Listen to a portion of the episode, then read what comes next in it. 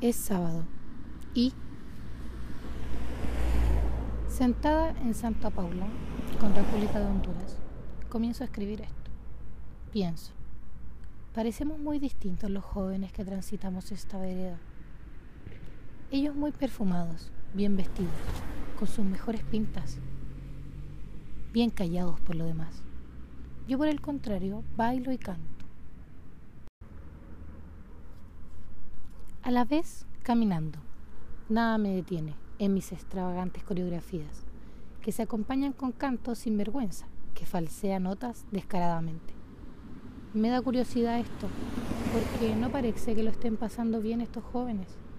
Siento que necesitan que sean las 2 de la mañana para desinhibirse y ser ellos mismos, si acaso les interesara dejarse llevar por el mambo de este sábado por la noche. Yo por mi parte estoy en pijamas. Vengo de comprar tabaco en el líder porque la tía del Pampolo tiene el tabaco muy caro.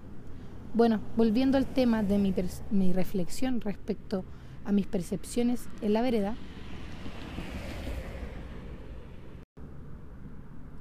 me da pena ver a los demás tan preocupados de llegar rápido al pre para abrir la piscola y dejarse llevar por la noche.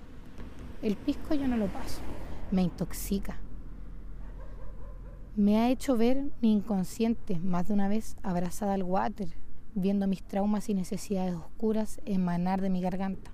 Por eso ya solo tomo cerveza y vino. Pero bueno, por esto mismo me sorprende la cantidad de promos que hay en las mesas de los pre.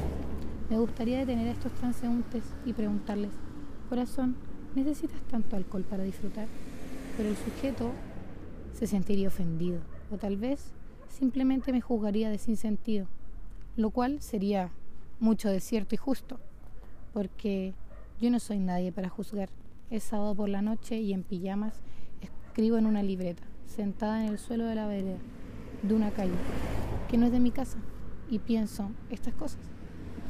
Mejor no juzgar ni a ti ni a tu prójimo. Si desde el prejuicio comienzas a hablar, iguales a las retóricas